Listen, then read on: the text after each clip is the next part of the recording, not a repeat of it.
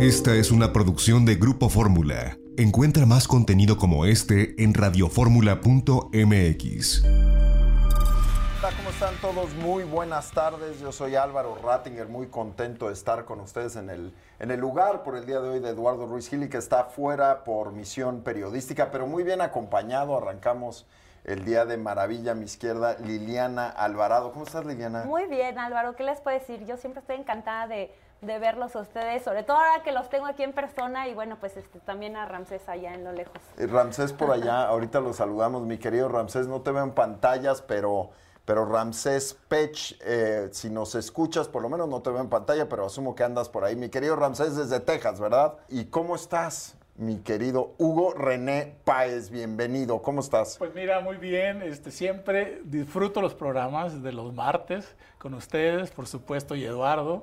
La verdad, este, me encanta este debate y creo que cada vez lo hacemos más interesante. Muy bien. Oye, y con una buena dosis de estrés, ¿no? El tráfico de llegada. No, no, no. no este, no, saben nuestros queridos, este, los que nos están acompañando el día de hoy, lo que tuvimos que hacer esta tercia para estar aquí.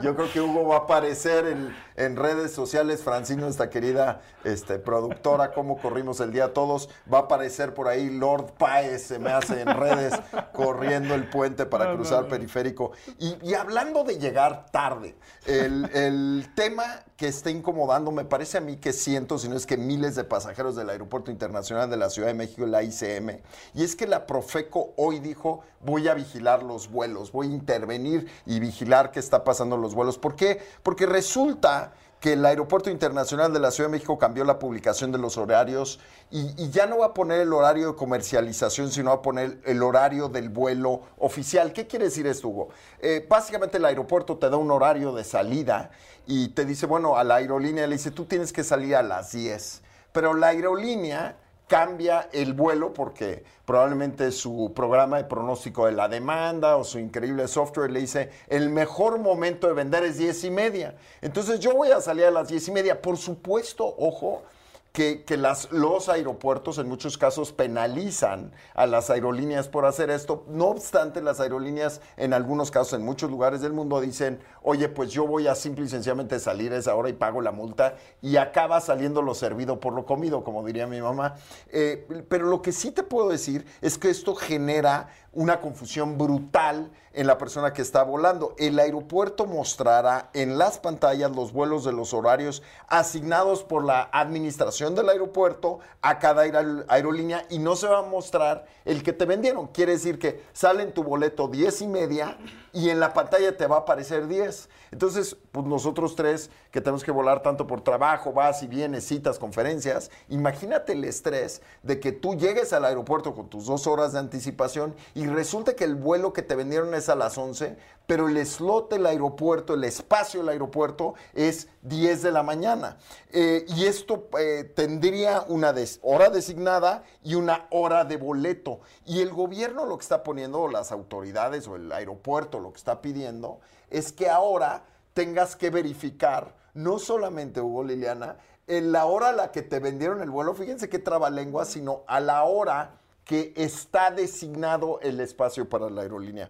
A mí me parece que genera confusiones innecesarias y que si bien está bien que la Profeco se meta, estamos poniendo al final de, la discusión al más importante, me parece a mí, el usuario. El pasajero. El pasajero. Definitivamente. Además, este Álvaro Hugo y, y también acá Ramses, ustedes saben que también volar en estos días es sumamente estresante. No sabes si el vuelo va a salir a tiempo, eh, la llegada al aeropuerto, si hay manifestación, si no hay manifestación. Los mismos problemas de- de- del aeropuerto hacen eh, los viajes muy complicados. Ahora, yo me pregunto, ¿qué no podrían tener un manejo administrativo interno con las aerolíneas y uno diferenciado, ¿no? Hacia los, hacia los pasajeros, es decir, mantener los, los eh, horarios de los vuelos cuando el pasajero tiene que abordar como se hacía antes? Realmente será muy problemático porque lo que sí creo es que es muy problemático y muy confuso para el pasajero. Entonces, sinceramente no entiendo cómo no, o sea, cuál es la razón de ese cambio, por qué no podríamos regresar a como estábamos anteriormente, porque sí me parece que ya de por sí es muy complicado. Ahora, la comunicación con las aerolíneas, hay unas aerolíneas donde fluye mucho más, donde si bajaste la aplicación te están mandando mensajitos. Hay veces que los mensajos llegan muy tarde, hay veces que nunca te avisan que el vuelo se adelanta, se retrasa. O sea, ya veo cómo está, eh, estos cambios ¿no? este, administrativo y operativo del aeropuerto van a generar o ya están generando mucho más yo, Yo veo, yo veo dos cosas muy claras. Una, la autoridad, este, la autoridad es demasiado tibia para eh, hacer entrar en razón y poner al orden en las aerolíneas. Entonces, ¿qué está pasando? Están utilizando esta parte de las pizarras electrónicas como para hacer un regaño público a las aerolíneas. Por otro lado, lo que dice Álvaro es cierto. Le sale más barato pagar las multas y cambiar los horarios porque ganan más haciendo este tipo de cosas. Claro, pero es que, pero, pero la otra cosa importante, Álvaro, la otra cosa importante, a mí que me interesa como usuario el horario que está ahí en la pizarra si no me sirve. Esa es una. La otra, si dudo de un horario, dudo de todos los que están en la pizarra. No, no. Esa es la otra, esa es la otra parte yo importante. Yo creo que es ¿eh? mucho más grave. Claro. Porque piense en esto, ¿en qué, ¿en qué aeropuerto en el mundo el dato que está en la pantalla no es el dato de la aerolínea. Pues claro, eso es lo que voy. Eh, Ramsés, eh, si estás por ahí, tú vuelas, eh, pues me imagino seguido a Texas. ¿Cuándo te ha pasado que en el vuelo de San Antonio, Texas a México, tengas un horario en, la pantalla y otro horario en el avión? Hazme el maldito favor. El reverendo favor. No, no, no, no lo hay y creo que el, inconveniente es sobre todo los vuelos internacionales. De por sí tienes que estar dos horas antes Ahora la pregunta es, ¿cuánto tiempo tendría que estar yo antes en vuelos internacionales o tan siquiera en los vuelos locales que hemos visto que se retrasan demasiado? Y el problema ahora no es si te usas o no la aplicación, porque muchas veces las aplicaciones que tienen las aerolíneas se bloquean, no funcionan, o supongamos que se te descargó el celular y, la aplicación no esté funcionando. Yo creo que aquí va a haber un gran caos y creo que deberíamos de coordinarnos en este sentido. Yo sé que puede llamarse un regaño a las aerolíneas, pero más bien dicho, el único conveniente es que quedamos en medio los usuarios entre una disputa entre dos individuos que debieron haberse puesto acuerdo y no estar involucrándonos a nosotros los usuarios. ¿Nosotros qué culpa tenemos? Yo, yo lo que te diría es esto. Bueno, primero, eh, a mí me parece sumamente confuso. Como bien dice Ramsés, como dices tú, Liliana, de por sí ya tienes que llegar tres horas antes. Siguiente, eres responsable tú como usuario de un nuevo dato. Tú cuando compras el, boleto, el boleto viene con un horario. Si el aeropuerto le dio otro horario, ese es problema de la aerolínea. ¿sí? Si tú llegas y te dicen el vuelo sale a las diez y media, pues tú tendrías que estar media hora antes del vuelo en tu puerta. Eso es lo que te piden. Ahora resulta que tienes que ver en la pantalla que si son las 10, que si son las 10 y media, que si son las 11. A mí me parece eh, innecesario, me parece una confusión y demuestra el, grado de desinterés que se le está dando al consumidor, no solamente en el aeropuerto, sino en realidad con toda la infraestructura de aeropuertos eh, en México en los últimos cuatro o cinco años. Cada vez es peor el servicio que recibes, eh, que si Uber, que si no Uber, que si taxi, que si no hay taxi, que si son taxis no hay suficientes taxis, la gente haciendo dos, tres horas, que si el horario te puede cambiar. Ahora, explícale esto a un alemán que llegue a México y tenga que transbordar de, yo qué sé, de Berlín a la Ciudad de México y de la Ciudad de México a este, no, que yo que sé, Mérida. Y que no habla español. Que no habla español y ahora explícale que el horario de la pantalla no, es el oficial. Pero ¿sabes qué? Yo creo que esto va mucho más allá y es verdaderamente peligroso que alguien con un problema tan fácil de ver que se puede suscitar esté tomando estas decisiones. A ver, cualquiera que vaya a tomar, vamos a suponer que nosotros somos la autoridad portuaria y que de repente el que toma las decisiones dice, pues vamos a hacerlo así para regañar a las aerolíneas. Por favor, no hay un mínimo, un mínimo de raciocinio para decir, ¿sabes qué? Vas a provocar, vamos a provocar un Un caos caos. brutal. Claro. Si esto está causado por abuso de las aerolíneas, cáiganle a las aerolíneas. Para Por eso autoridad. es ¿Por qué claro. le caes al pobre Claro. Pasajero y pasajero que compró su boleto este, para volar a Tijuana?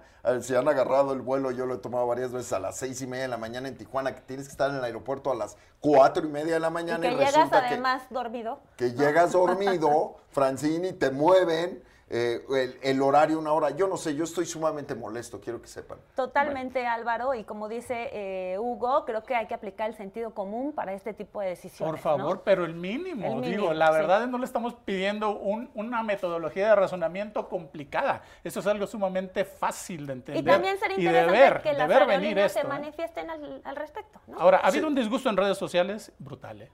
Ha habido, claro, por supuesto. Brutal. Y esto se suma a las deudas que tiene la ICM con, con aeropuertos y servicios auxiliares y los temas de Texcoco y el cierre y el nuevo aeropuerto. Híjole, no sé, me parece que son complejidades que no necesitábamos, Ramsés, Hugo y Liliana.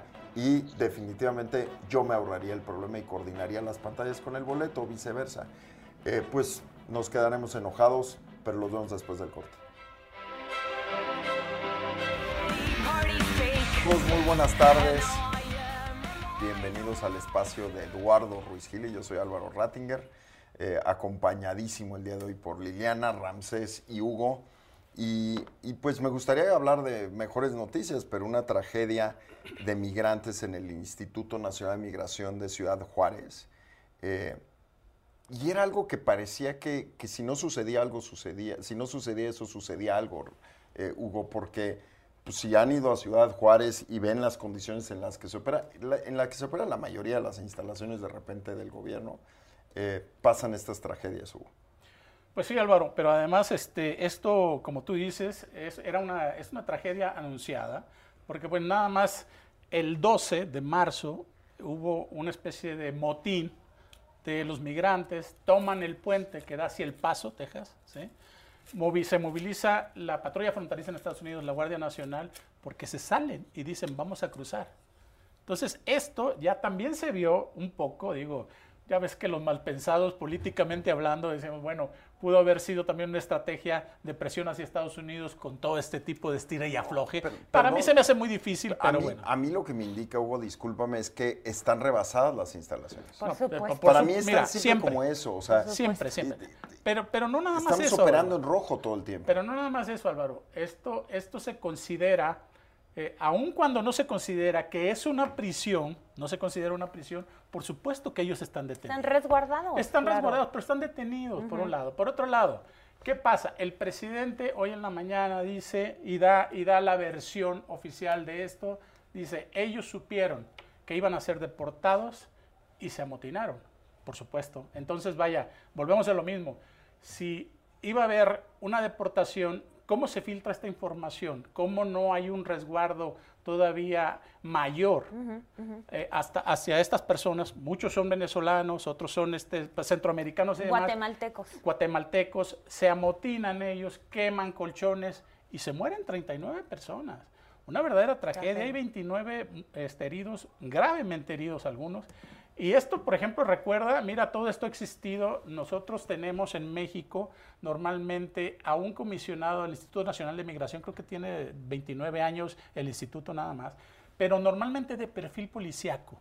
Y creo que aquí esto ha sido hasta cierto punto un error. Pero por otro lado, la parte migratoria ni siquiera le han dado la calidad, que es muy importante, Álvaro, la parte migratoria, siendo México y teniendo Estados Unidos como frontera, ni siquiera le han dado la calidad de una subsecretaría. Siempre perteneció a una subsecretaría la parte de migración. Entonces, vaya, eh, esto te, te habla también de una especie de...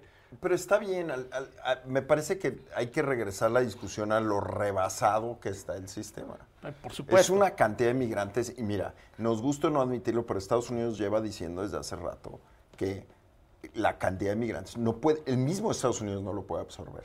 Las instalaciones de Estados Unidos están rebasadas y se vio inclusive en el gobierno de Trump y se vio en el gobierno de Biden y las condiciones en las que están los migrantes. Estamos hablando de la potencia mundial, rebasado por la migración.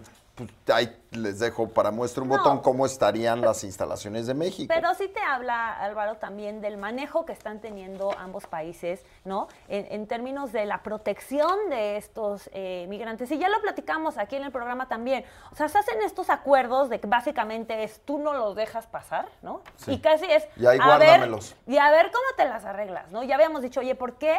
¿Por qué no nos hemos dado cuenta que haya como un eh, paquete, ¿no? En el que Estados Unidos le dé recursos a, a México o México lo solicite para atender a toda esta gente, como si nosotros tuviéramos el presupuesto, ¿no? Para darles de comer, para darles este eh, protección, salud, alimentación, este, para, eh, digamos, resguardarlos en una instalación que sea digna, para contratar un personal que sepa manejar este tipo de gente, desde apoyo psicológico, o sea, eh, el, el poner a 100 personas en, en- Pero- en pero- una instalación como esta no es cualquier cosa, ¿no? No, pero además- tú crees que Estados Unidos está muy preocupado por en qué condiciones está esta gente? No, no, por no, supuesto, por supuesto que no. Eso es A lo que ver. voy. Yo creo que esto rebasa más el hecho de que se trate de solucionar como un problema policíaco, de contención. Esto, este es un problema a nivel mundial. ¿no? Estamos viendo en Europa también que hay unos problemas migratorios brutales. Entonces, esto ya no puede ser tratado como un problema de contención, como Es quiere que- Estados Unidos, por ejemplo. Aquí también tenemos que poner el problema, me parece, para los que nos están escuchando, hay que ponerlo en proporción, Hugo. Eh, claro que las instalaciones, claro que el nivel que se le da y el presupuesto que reciben, pero lo que yo quiero decirles es el contacto, el número de encuentros diarios que tiene la patrulla fronteriza con migrantes eh, centroamericanos, sudamericanos, inclusive mexicanos, Estados Unidos es entre 6 mil y 7 mil diarios. Sí, por supuesto. Entonces también dimensionemos las cosas, porque aquí, claro, lo más fácil es caerle a la autoridad, caerle a las instalaciones, caerle al presupuesto. Está bien, pero, pero a ese volumen de gente, perdónenme, no va a haber dinero, no va a haber instalaciones que puedan contener eso. ¿Y pero qué se está haciendo que realmente haga la diferencia? Dime tú una política que para ti tenga sentido para que todos los migrantes que vienen de Centro y Sudamérica lo dejen de hacer. Años, décadas, Estados Unidos, entre comillas, invirtiendo, dando apoyos, programas, de, ¿no? Para evitar que la gente migre, que por pandillerismo, por pobreza, por inseguridad. O sea, la gente sigue migrando y en mayores cantidades, cada vez Sí, más. pero, a- a ver, pero, Pero a a ver. ver, Ramsés está en Texas y él te lo podrá decir. Eh, la gente en Texas, yo tengo la oportunidad de viajar a Texas seguido por temas de trabajo. La gente no está feliz allá. La cantidad de migrantes los tiene realmente cansado. Entonces hay que ponerlo en esa correcta proporción, Y de este lado de la frontera también. Claro, por supuesto, Ramsés. Y, y yo creo que algo muy importante que estamos platicando es por qué los, mi- eh, la gente está migrando su- eh, eh, a Estados Unidos. Bueno, principalmente número uno, porque estamos observando que no hay la calidad de trabajo ni los recursos necesarios. Por eso estamos viendo que están aumentando las remesas, porque está supuestamente una mayor cantidad de gente que está migrando hacia los Estados Unidos. El otro inconveniente es que hay que dejar bien en claro, no importa cuánta gente se está yendo, la pregunta es, toda esta gente que se está yendo y que está hoy en día, tanto mexicanos, eh, centroamericanos, de Sudamérica y del Caribe, que están llegando a la frontera, esto se está convirtiendo ya en un problema y se lo digo, el día de ayer tuve la oportunidad de ir a, Laredo, Texas, y en la, frontera entre Nuevo Laredo y Laredo, Texas, hay un gran problema porque hay mucha gente que está en la frontera, hay mucha gente deambulando en la ciudad, hay mucha gente también deambulando en, la- eh, en Reynosa, y hay un grupo de- de personas que no están concentradas o están integradas dentro de la sociedad. Y el problema que todo este tipo de personas lo que están generando en nuestra frontera es una demanda de servicios y un problema de una carga social demasiado fuerte que no va a, tener- no va a haber suficiente dinero, sino el problema aquí es qué tanto tiempo se va a poder contener todo, esta, todo este número de volumen de gente. Hoy que estamos viendo que muchos países, incluyendo México, no hay una, una oportunidad de tener un salario. Ya nos dijeron que está lo de Sembrando Vida y que en Centroamérica lo están haciendo, pero estamos viendo que ningún programa, programa social que se estén realizando está conteniendo la migración tan Es que fuerte no. y que está Ni aumentando. lo es va a que, contener. Ramsés, ni lo va a contener. A ver, Por tan supuesto. solo el, en octubre eh, del año pasado, recordarás, Hugo, Estados Unidos aceptó 24 mil venezolanos con permisos condicionales, ¿no? Como por, por temas humanitarios. Y México aceptó 24 mil más, son 48 mil. O sea, las cifras de cruces han crecido 41% año con año, diciembre 2021 a diciembre 2022, según las cifras que yo tengo. Entonces, Y, yo, y lo vemos, en la Ciudad de México los ves en la calle, los ves en viaducto, los ves en insurgentes, los ves- claramente está desbordado el sistema y es un tema enorme. Si Europa, si Europa no pudo con el fenómeno de Siria, ¿qué nos hace pensar? Europa en su conjunto no pudo. ¿Qué- ¿Cómo va a poder México con todo su Centro y Sudamérica? Y Estados Unidos, ¿no? Por extensión. Yo creo que hay que atacar el problema de raíz. Mira, yo creo también que esto es muy importante por las diferencias del potencial económico que existe entre Centroamérica, México, o sea, parte de México, y Estados Unidos. Estamos hablando de un- la potencia económica mayor, junto a unas potencias, que, un- unas que no son potencias económicas. Pero- este atractivo, yo creo, eso por un lado, es irremediable, o sea, vaya, la gente no se va a quedar con un programa de sembrando arbolitos, por favor. O sea, eso es un hecho, por un lado. Por otro lado, yo creo que México, a partir de que llega Donald Trump a Estados Unidos y presiona para que México sea un país de contención y lo acepta Y México, lo acepta. y lo acepta México, una buena parte del problema que tiene Estados Unidos se trasladó a México, Claro. indudablemente. Ahora, ¿qué estamos? Mira, nada más te, te voy a poner una, una cifra de los repatriados de Estados Unidos este año, el año pasado, fueron arriba de 250 mil a México. Y, y mira, yo también creo que ya no, no tiene mucho sentido hablar sobre qué está generando el fenómeno migratorio. O sea, ya por favor, el fenómeno está sobrediagnosticado. Está Es- sobrediagnosticado. ¿Qué además- medida Ah, sí. realmente ha sido efectiva? Ah, ok, ninguna. ¿Cómo dices, Hugo? México acepta tener esta política de contención. ¿Con qué recursos? Con ninguno. Ah, muy bien. O sea, puras malas decisiones se van acumulando. A Estados Unidos, yo cierro con este dato, Hugo. 151 mil millones de dólares le cuesta a los, eh, a los derechohabientes de Estados Unidos el, el costo de la inmigración ilegal. No hay dinero que alcance. Y es un fenómeno humano. No va a parar. Por Lo que supuesto, tenemos que hacer es lograr que sea digno. Ahora, yo creo que aquí también el perfil que hemos tenido a nivel, a nivel este, de, de política migratoria ha sido policíaco. Híjole, pues regresamos después de este, de este corte y mucho que pensar. Hola, muy buenas tardes, ¿cómo están? Bienvenidos de regreso al espacio de Eduardo Ruiz Gili, que está fuera el día de hoy en Misión Periodística. Yo soy Álvaro Rattinger, acompañado muy bien por Liliana Alvarado, por Ramsés Pech por ahí en Texas y por el querido Hugo Páez. Eh, ¿Y qué tal? ¿Qué, qué tal les cayó la noticia de Claudia Sheinbaum que anuncia el retiro de la Guardia Nacional del Metro de la Ciudad de México? Mira, en realidad Álvaro, yo creo que no hace ninguna diferencia y, y lo criticamos mucho en un principio porque justamente se decide tomar esa medida cuando vienen todas estas críticas hacia, la gestión que ha tenido el, metro, hacia la reducción de presupuesto, hacia la falta de mantenimiento. Entonces, lo que a ella le parece como una excelente idea es meter a la Guardia Nacional, ¿no? Y, eh, obviamente las críticas giraban alrededor de, de decir, bueno, ¿Qué soluciona el tener la Guardia Nacional? ¿No? ¿Cómo eso soluciona la falta de mantenimiento que tiene el metro? Pero todavía va más allá, Claudia Sheinbaum dice, es que la gente está feliz de tener a la Guardia Nacional porque se sienten más eh, protegidos, se sienten más seguros, o sea, mezclando el tema de peras con manzanas, cuando la demanda ciudadana era se necesita invertir mucho más recursos en ese metro, en el mantenimiento del metro. Ella como que se saca, ¿no? El, el tema por otro lado, mete la Guardia Nacional y dice que la gente está feliz porque se siente me- menos segura.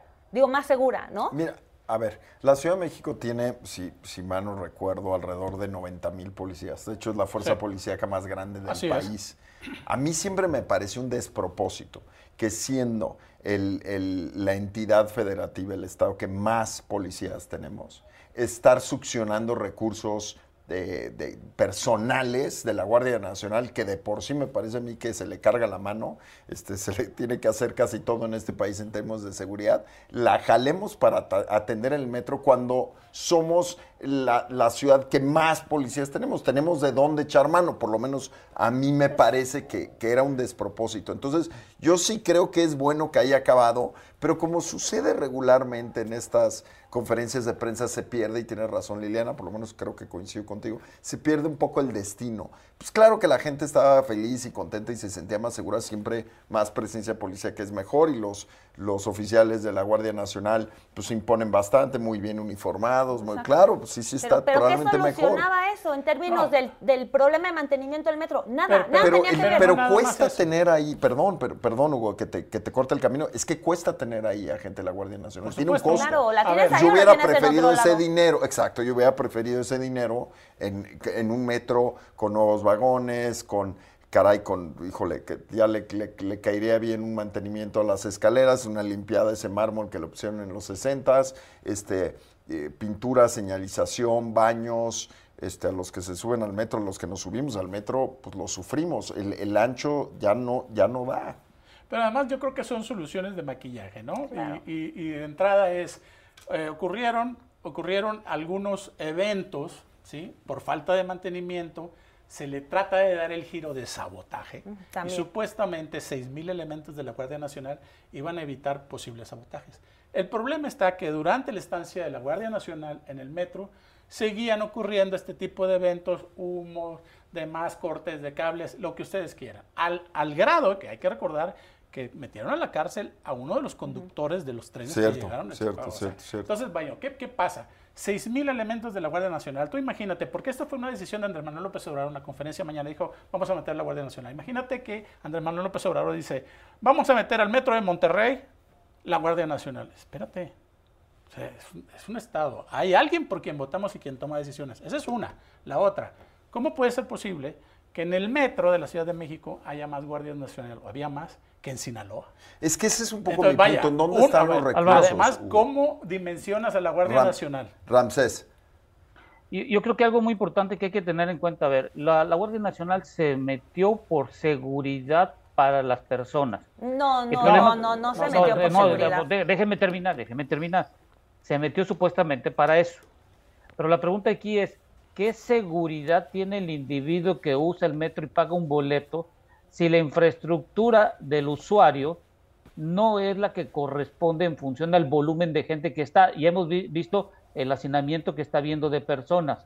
Todavía no ha pasado un accidente en donde por un problema de una corretiza o algo que suceda dentro de estas instalaciones exista un problema de que la gente corre en masa y cause una mayor cantidad de problemas. Yo creo que aquí el problema en, en el metro se está discutiendo sobre la seguridad que debe tener la gente en función de lo que puede tener en cuanto a robos y todo lo demás, pero no se está hablando en cuanto a la seguridad del individuo, porque muchos no usan, no usamos el metro, pero lo, quien lo usa todos los días, imagínate todos los días el riesgo que está sufriendo el individuo ante el hacinamiento que está teniendo y, y la claustrofobia que debe tener todos los individuos que utilizan el metro en horas pico. E imagínate, estamos discutiendo algo, como dice Hugo, hay que invertir en infraestructura y eso creo que es el dinero que se debería estar utilizando para mejorar Ahora- sobre todo la calidad del individuo que se transporta. A, a mí me parece un anuncio totalmente mediático, porque tampoco es como que dijeran se retira mañana. Lo que dice es que se presentará un programa de retiro poco a poco, ¿no? Tal cual, la cito a ella. mismo, Ellos tienen ya un programa de retiro poco a o poco. pasado, no hizo ninguna diferencia. Y como dice Hugo, hay que analizar los datos fríos.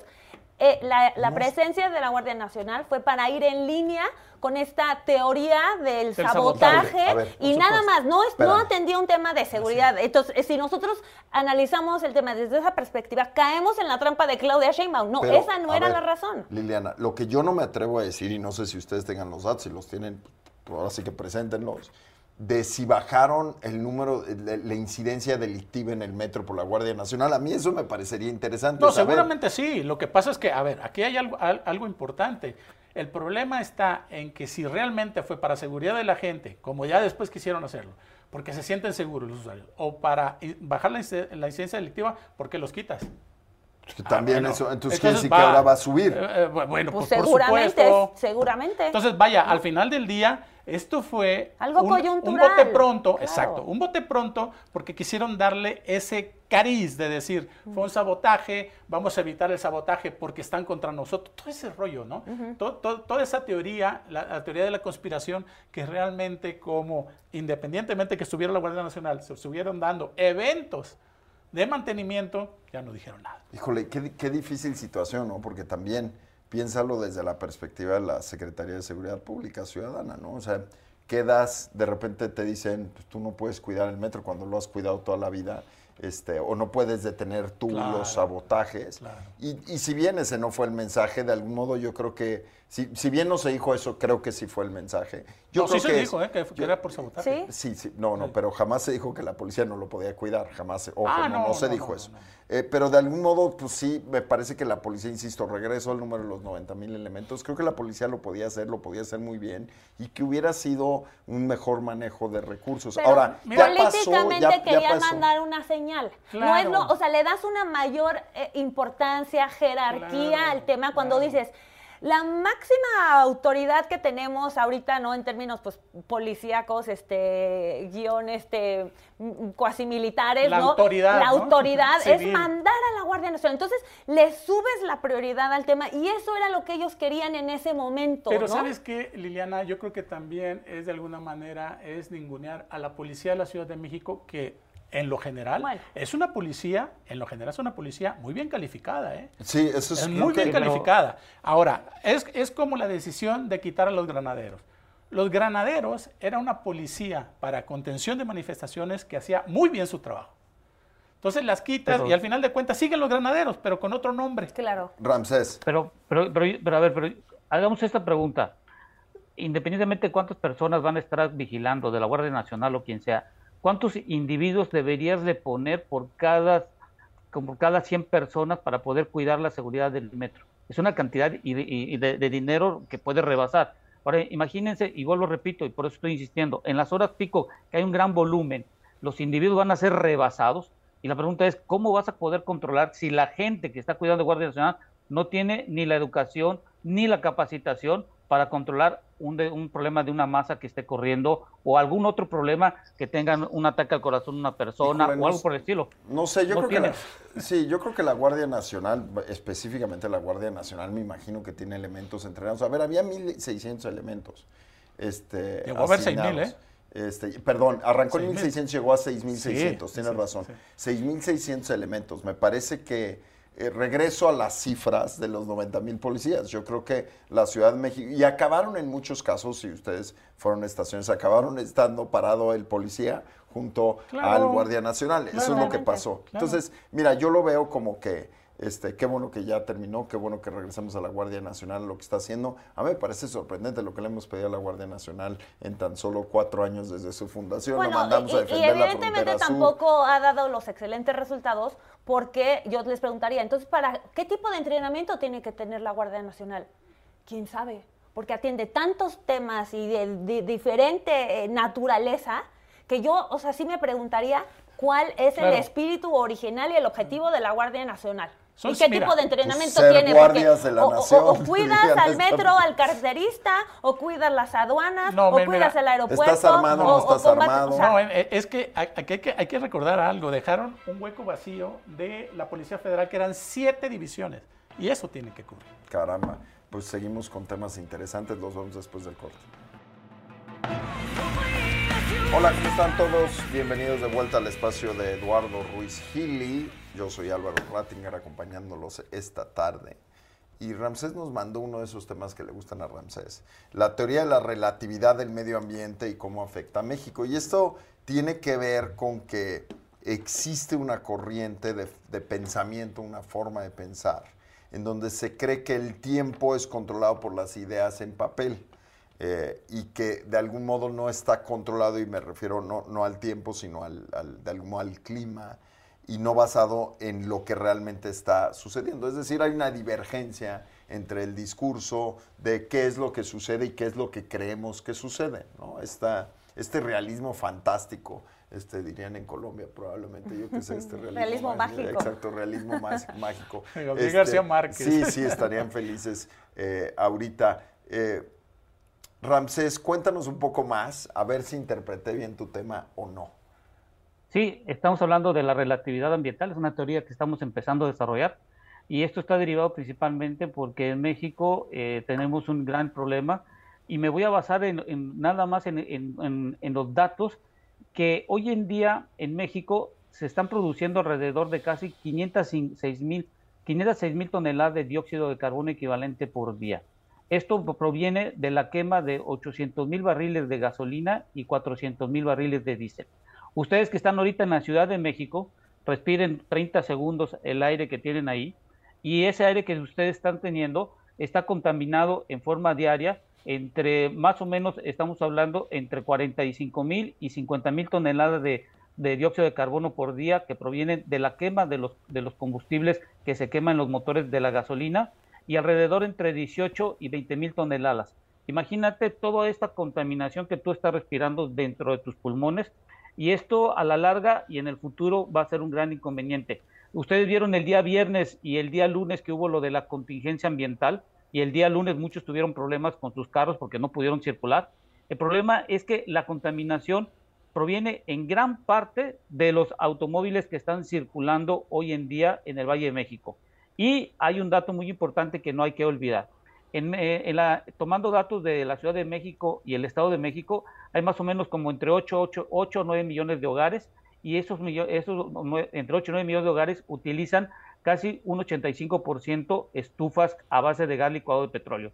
Esto que estoy comentando, aunado con la contaminación de, la, combustión mala que se tiene en los carros, en la quema para poder, para poder eh, cocer tus alimentos, está generando un gran problema ambiental en la zona de México y esto a la larga va a ser una relatividad en donde todo lo que escribamos en papel va a ser muy bueno, muy bonito, pero la realidad es otra no hay un plan estratégico y es uno de los grandes problemas que tenemos aquí en México.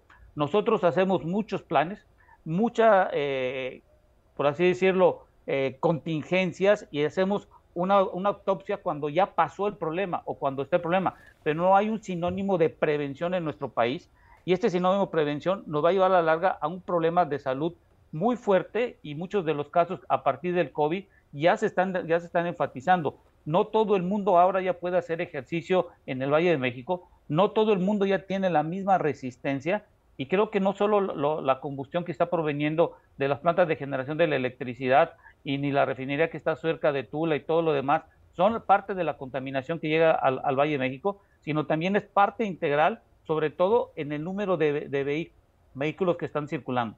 Solo en, en el Valle de, en, solo en la Ciudad de México y en el Estado de México se consumen en forma diaria 110 mil barriles diarios de gasolina. Imagínate toda esta contaminación, todo esto que estamos hablando, si no es relativo, Álvaro.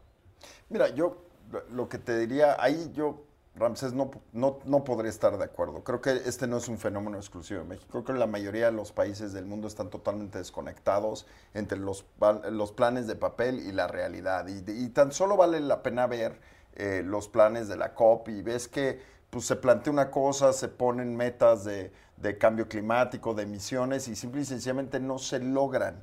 Y, esto a mí lo que me indica es que el comportamiento humano está totalmente peleado con los planes de, contención de, de, contaminantes. Y lo puedes ver en la pandemia. O sea, los primeros seis meses de pandemia que se disminuyó la movilidad, que se disminuyó la actividad económica, pues mejoró la calidad del aire. Pero en el momento en que prendes la economía otra vez, pasa esto. Los que venimos al programa el día de hoy, ¿qué, qué nivel de contaminación debe haber habido aquí enfrente? Que, que 45 minutos no podíamos dar la vuelta porque estaba trabado el tráfico, nadie dejaba pasar, etcétera. Entonces, híjole, hablar, Ramsés, con todo respeto de que México tiene una divergencia entre los planes de papel y la realidad, yo te diría todo el mundo, Ramsés. y ese es el problema. Sobre todo, sobre todo, Álvaro, que las decisiones, independientemente de que el problema esté bien analizado y bien planteado, las decisiones son políticas. Y por ejemplo, mira, te voy a poner un ejemplo muy claro. Híjole, este domingo, pero es que no solo políticas, económicas. Espérame, no, bueno, es que pues todo esto, a ver, la parte política incluye todas las decisiones económicas, por supuesto. A ver, tienes parada la economía mundial, tienes a Estados Unidos en crisis, hay riesgo de recesión, tasas altas, inflación. Eh, Esas son decisiones políticas, pero mira, yo te voy a decir una cosa, un elemento que vivimos este domingo, hubo contingencia ambiental. Contingencia ambiental en la Ciudad de México, porque ya venían los índices altísimos. Ahora, índices medidos ahora nuevamente, donde estos índices aún se suavizaron más. Sí, sí, sí. Esta es, la, otra. Esta es la versión fresa de los índices. Exactamente, esta es la versión fresa. Entonces pasa esto el domingo y no cancelas el paseo ciclista. ¿Cómo puede ser? Sí, eso es una irresponsabilidad muy fuerte. A ver, es ¿cómo puede ser que dejes el paseo ciclista, donde toda la gente va al aire libre a hacer deporte y demás, y Ah, y luego hay contingencia ambiental, por favor. Esa es una responsabilidad brutal. Pero más Estamos allá hablando de, de- microclima, ¿eh? Más allá de eso, yo les diría, o sea, ¿cuán- ¿cuántos años llevamos nosotros con ese programa del no circula? O sea, realmente ese programa cambia al- a- en algo de fondo el problema que tenemos. De fondo no, pero algo sí. En, en un día. En un día bajan los niveles. Sí. Y, y eso que dices, ya es ganancia. Eso es lo que dicen los ¿Saben políticos. lo que salva? Pero Hugo, es que eh, por eso tenemos estos paliativo. Yo problemas. estoy- yo estoy de porque acuerdo. en un día Yo bajan los niveles, pero al otro día volvemos a los... O sea, y no podemos vivir en ¿Saben lo que salva? ¿Saben lo que están esperando cíclicamente todos los jefes de gobierno de la Ciudad de México, los regentes y demás? Que el próximo arregle que el problema. que empiece la lluvia. Empieza la la lluvia. lluvia. Ahora, la lluvia en México es fantástica en la Ciudad de México, ¿eh? Empieza y es como reloj todos los días. Y se Pero acaba. te digo que No se eh, mitiga, el medio ambiente y Se el medio ambiente mucho. tampoco podemos apostar siempre a que nos hagan la tarea. Pues ¿no? eso cuesta. No, pues, pues está muy mal, porque, Claro. porque va a llegar un año en el que va a llover menos, ¿no? Y lo mismo, el, tema de agua, asfixiar, ¿no? Y la gente se va a asfixiar y, y- y el mismo problema de agua tenemos porque se espera que llueva y, y no llueve, ¿no? Y, y el mismo problema lo tuvimos en, en ya en, en Monterrey y no llueve. ¿Y entonces qué pasa? Pues nos vamos a ahogar en Ah, esta bueno, olla, pues entonces, ¿qué tan responsable es eso? Bueno, y, y qué, qué bueno que están tocando esto y veo que muy- eh, la conciencia en la parte, pero la, la- la realidad es que, por ejemplo, ustedes que están en la Ciudad de México, el, el problema es que los vehículos no van a dejar de utilizarse, va a seguir con- aumentando. Y se los digo, estoy revisando la estadística del consumo. Como bien lo dices Álvaro, en la pandemia casi bajó a 60 mil, 70 mil barriles por día entre la Ciudad de México y el Valle de México cuando hubo la pandemia. Hoy en día está de antes de la pandemia eran de 90 mil barriles, hoy está casi 20 mil barriles de consumo de gasolina arriba en, la Ciudad de México y el Valle de México. Quiere decir que la gente está usando más el auto, se está circulando una mayor cantidad de autos y hay un gran problema que, que- que- que tenemos aquí en México. El parque vehicular tiene más de 8 años. Entonces, el parque vehicular, los carros que tenías hace 8 años no tienen el mismo rendimiento por kilómetro de consumo de- de gasolina. Y entonces, la pregunta aquí es, ¿cómo le hacemos para actualizar el parque vehicular A a, ver. sabiendas que ahorita el, el gobierno está regularizando los carros ver, chocolates que no sé? por, por Dios, vela cómo le ha pe- pegado la inflación a los autos. O sea, ve el nivel de deducibilidad, lo hemos platicado Liliana y yo, sigue siendo el mismo. El precio, Que, el- que el, el precio subió 40% y la deducibilidad se quedó así. Si no es que la creo que redujeron. 7, 8 años. Los Imagínate autos los carros eléctricos, ¿cuánto, carísimos. los carros eléctricos, imagínate cuánto van a estar ahorita del valor que teníamos. cuánto estén, dónde los cargas, por caridad de Dios. Mira, yo lo que te puedo decir, Ramsés, es entiendo que hay una molestia de tu parte entre que los planes y la realidad están peleados, pero hoy, según la Organización Mundial de la Salud, hay 2.4 mil millones de personas afectadas por temas de niveles peligrosos de calidad de aire. Esto no es un tema de México, es un tema global y mientras esté peleada la economía y la ecología, va a seguir perdiendo la ecología. Y, eso me entristece mucho, eh, pero el negarlo nada más lo hace más grave, Ramsés. Por favor, concluyendo 10 segundos. Yo, me- yo me preocupo por ustedes y quiero una mejor calidad de aire para ustedes. No, Pues también tú porque preocúpate por ti, o sea, no, No, también pues que se preocupe por él. No, no, Ya no, vendrá, ya vendrá, ya Ya, vendrá. por favor, apaguen Ya el Zoom al ya señor. vendrá, no puede ser ya así. vendrá. Disfruten el aire en la Ciudad de México. Pues les mando un abrazo desde la contaminada Ciudad de México. Nos vemos después del corte. Hola, ¿cómo están todos? Bienvenidos de vuelta. Yo soy Álvaro Rattinger en, en este último bloque. Y, y yo me quedé, yo no sé ustedes, pero yo me quedé con ganas de escuchar el cierre de Lila. Lila, perdóname, la máquina no perdona, la guillotina es lo que es. Y por más que te hacía yo señas, este, no, no logré No, es que no te podía ver, Álvaro, perdón, me quedé hablando sola como loca. Yo, yo, es que está, lo que estás diciendo estaba tan interesante que decía, ¿cómo le interrumpo? ¿Cómo? Pero Lila, a No, ver, gracias. concluyenos, regálanos en 15 Sí. segundos y En para que 15 despedirte segundos. como te mereces. Sí. No, nada más está diciendo que es, difícil que los demócratas y los republicanos hoy por hoy puedan coincidir en, en un tema y parece que todo se está alineando en contra de México por su política de seguridad, por lo que hemos visto, por ejemplo, en Matamoros, por el tema de migración, por el tema de abrazos no balazos. Y algo que dijo Ramsés, que me parece también interesante, es esta eh, conferencia, esta reunión que se llevó a cabo entre Biden y Trudeau, que tiene razón, de cierta forma dejaron fuera a México, pero eso es gran parte por culpa del gobierno de la Cuarta Transformación, que tiene alguna relevancia por la parte de seguridad, sí, porque eso si hay inseguridad, pues se espanta de manera natural la inversión extranjera, pero también dentro de, otros, de otras cuestiones que ha hecho México mal, ¿no? Desde los, las disputas comerciales en energías renovables hasta el tema del maíz, en, entre, otros, eh, entre otras disputas en donde México no se ha, eh, no ha implementado de manera eh, completa ¿no? las disposiciones del Tratado de Libre Comercio entre México, Estados Unidos y Canadá, y también dentro de las declaraciones del, secretario Blinken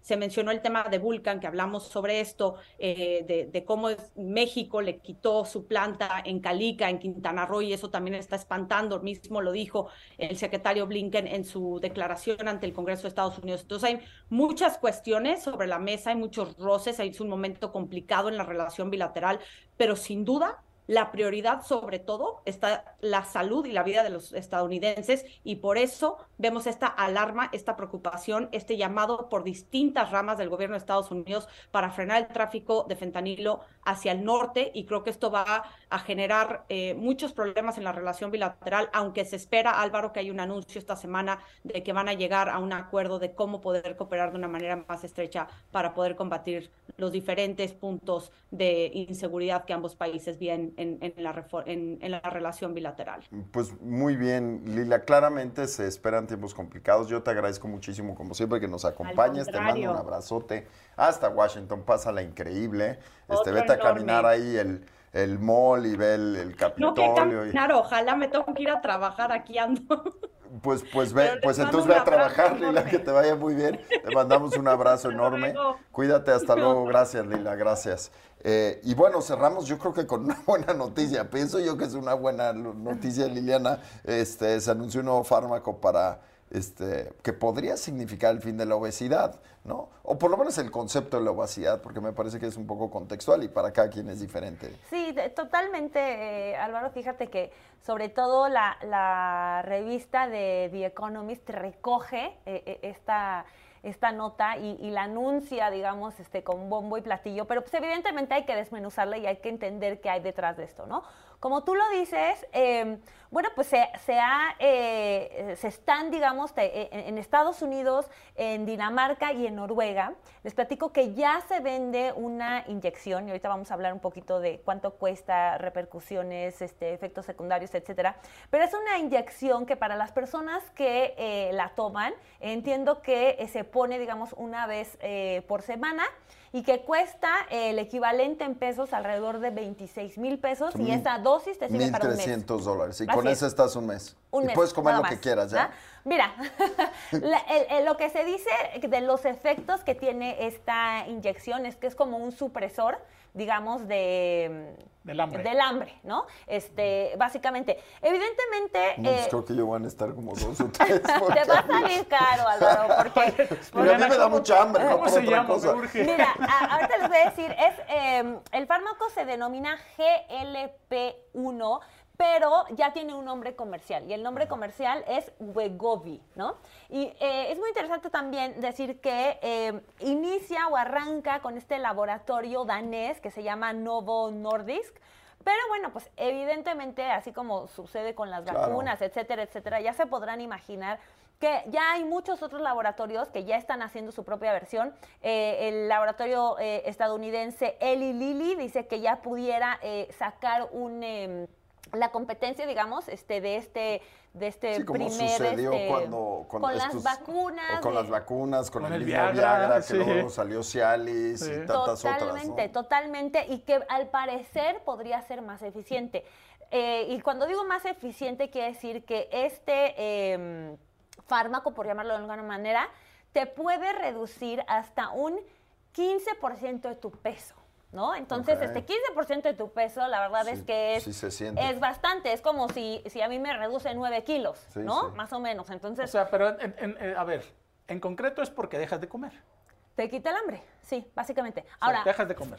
Ah, sí, ahora, también mencionarlo, no está hecho para personas como ni tú, Hugo, ni, ni No, tú, no, ni, esto ni es yo. un asunto Eh, para obesidades mórbidas o para temas de salud. O- ¿no? Aunque Claro. sí es importante eh, mencionar que ahorita, básicamente, y también esto está muy relacionado con el precio que tiene, eh, digamos, el producto, básicamente, y, a- y así se, se- se detalla en estos artículos, dice, lo están tomando este, actores y actrices de, de Los Ángeles y, y- y de Miami. Pero, No me extrañaría a ver, nada. el- lo Pero, que es pero más- si ya va a haber alternativas, va a bajar tremendamente, vas a ver. Sí, seguramente, Sí. pero a ver, lo, Bueno, lo a que ver, es muy el marketing, interesante... el primer paso es descremar Claro, el mercado, ¿no? O sea, es agarrar el segmento que está Así dispuesto a pagar por el producto caro. Claro. Y, y después poco a poco irlo penetrando en el resto del mercado. Así sucede. No me, no me sorprenderá que se quede un rato caro, ¿no? Claro, y, a ver, lo, lo que, y, ahora que hablábamos de las vacunas eh, para COVID, de hecho ya Pfizer y AstraZeneca están trabajando en su propia versión, todavía no han dicho cuándo va a ser el lanzamiento,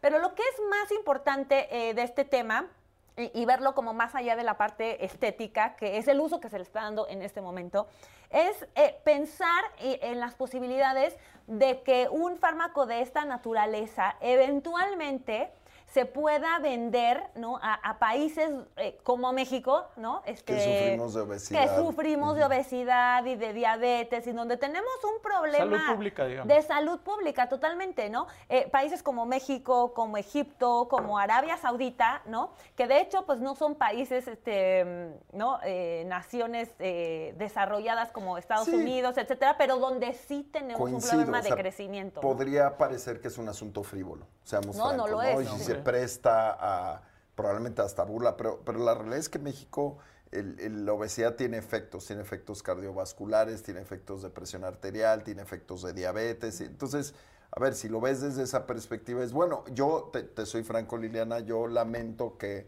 que no logremos resolver enfermedades que, que me parece que son sumamente dolosas, me parece que tenemos mucho que hacer con, con el SIDA, tenemos mucho que hacer con el Parkinson, tenemos mucho que hacer con el Alzheimer y de repente, híjole, no sé, de repente me da la impresión de que el, el foco de la medicina igual no se pone en, en esas cosas. Claro, no, no tengo ninguna prueba de eso, es simple y sencillamente la, la impresión que me da de enfermedades que, que me parece que son tan graves para familias y que no Oye, están Liliana, recibiendo la este, atención.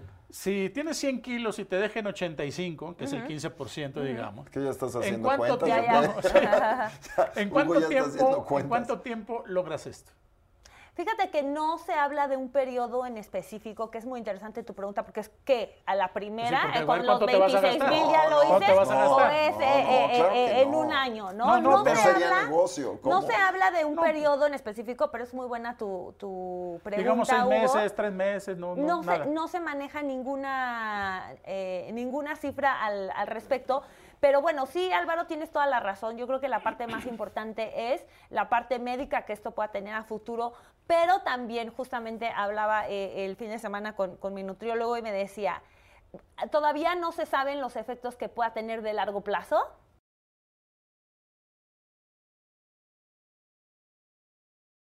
¿no? Todavía no se saben los efectos que se pueda tener en las mujeres embarazadas y como todo en la vida no hay resultados mágicos. El día que tú te dejes de inyectar tu medicamento, Te va a dar te hambre regresa el hambre. demonio, pues ¿no? sí, Entonces también entender que hay estos temas donde siempre estamos buscando las recetas, la- las píldoras mágicas, ¿no? Este, lo- los, los productos milagro y no es así. Eventualmente este es un proble- problema de salud pública y los productos milagro, ni las inyecciones, ni te solucionan un problema eh, y, y lo que necesitamos es cambiar Pues mira, hábitos. ya, ya lo viste con los opioides ¿no? en Estados Unidos, la solución del dolor rápida que les causó una crisis que a la fecha la están Claro. viviendo, y no solo en Estados Unidos, en muchos países. Mira, no, me, me parece que es una buena noticia, ¿no? O sea, Es una buena noticia, pero debemos de dejar de estar buscando Sí, pero- soluciones fáciles a problemas que son también más Sí, complejos. pero ¿no? tampoco se trata de, de la charlatanería que decir, esto, si no comes ya. Pues muchísimas gracias por estar con nosotros. Yo soy Álvaro Rattinger. Liliana, muchas gracias por acompañarnos. Hugo Páez, muchísimas gracias por acompañarnos. Y los dejamos en la programación de Radio Fórmula. Eduardo los ve por aquí el día de mañana. Muchísimas, muchísimas gracias. Tengan una tarde excepcional. Hasta luego. Esta fue una producción de Grupo Fórmula. Encuentra más contenido como este en radioformula.mx.